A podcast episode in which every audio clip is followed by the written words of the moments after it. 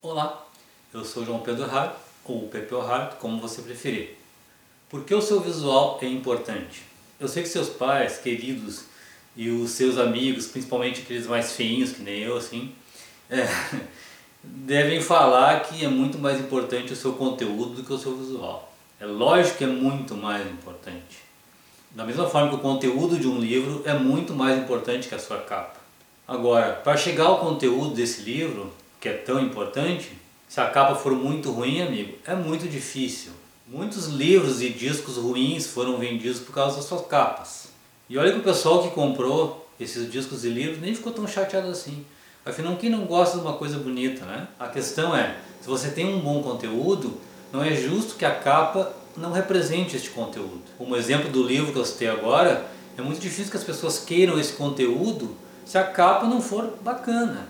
Não é a beleza em si, esta capa, mas o conforto visual. Olha, eu nasci nesse mercado de imagem. Desde muito criancinha trabalhei como modelo para a Henning, para o Real, Estúdio Visor, lá para a agência MPM. Nos primeiros contatos com imagem gráfica você faz aquilo que você gosta, que você vai se sentindo bem em fazer. Depois é que você vai começando a entender que essas curvas e sinuosidades te trazem conforto, seduzem e essas taxadas, retas e simétricas trazem força, energia e é algo que a gente usa no design gráfico, no design de produto, na fotografia e isso influencia as suas decisões, influencia você, influencia no que você acha do que a gente fez. Por que você acha que essa condição não afeta você quando você olha para alguém? É exatamente igual. Quando você contrata um advogado ou, sei lá, o rapaz para instalar o botijão de gás no seu fogão, você instintivamente espera um visual dessa pessoa e se ela chegar de uma forma que te pareça muito estranha, você vai ter receio. A sua imagem sim tem que condizer com aquilo que você faz, é, com aquilo que você representa. E tem sim que causar uma boa impressão. Foi transformado em uma agressividade quando você espera da pessoa uma boa imagem, uma boa impressão. Mas é exatamente isso que você espera. É natural e é instintivo. É hipocrisia dizer que não. O que você não pode fazer é desacreditar uma pessoa quando ela não tem uma imagem condizente com aquele conteúdo que ela tem. Agora, dizer que vai ser muito mais difícil você querer acessar o conteúdo que essa pessoa tem porque ela não passa uma boa imagem, isso é óbvio. Então vai alguns segredos aí para você começar a melhorar a sua imagem. Primeiro eu espero que, como eu falei nos vídeos anteriores, você já esteja exercitando ser mais simpático e bem-humorado com as pessoas. Vai te abrir portas e deixar até uma pessoa mais bonita.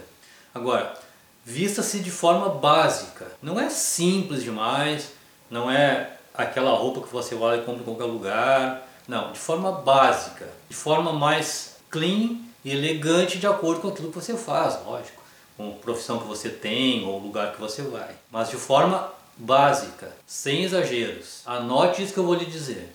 Quando você chama muito atenção, as pessoas esperam muito de você automaticamente. Então, aquele cara que chega chamando atenção, pela roupa, pelas atitudes, fatalmente alguém vai querer saber quem ele é. E, amigo, seja você quem você for, você pode ter certeza que você vai decepcionar muita gente. Ninguém é perfeito. Observe as grandes marcas, principalmente elas trabalham com negócios, com design, com criatividade, com investimentos. Elas sempre têm um logo, uma marca limpa, clean, sem grandes grafismos nem nada, para não causar uma repulsa de cara e evitar que a pessoa não queira chegar ao conteúdo dele. Exatamente isso vai acontecer você tendo um visual mais básico e elegante, você estando alinhado direitinho, cabelo, tudo.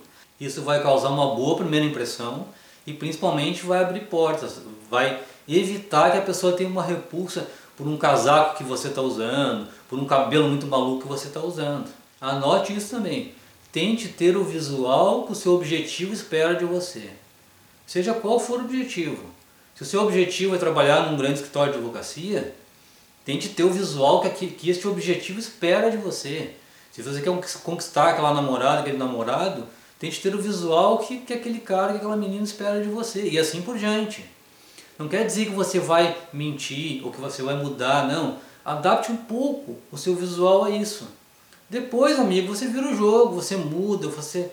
Depois que você já tiver no jogo, você já for o cara, já for, já for a menina foda do lugar, aí sim é hora de você criar o seu visual todo maluco, se você quiser. Certo? Você acha que está sendo podado, não, eu tenho que usar meu cabelo direitinho, porque tu vê.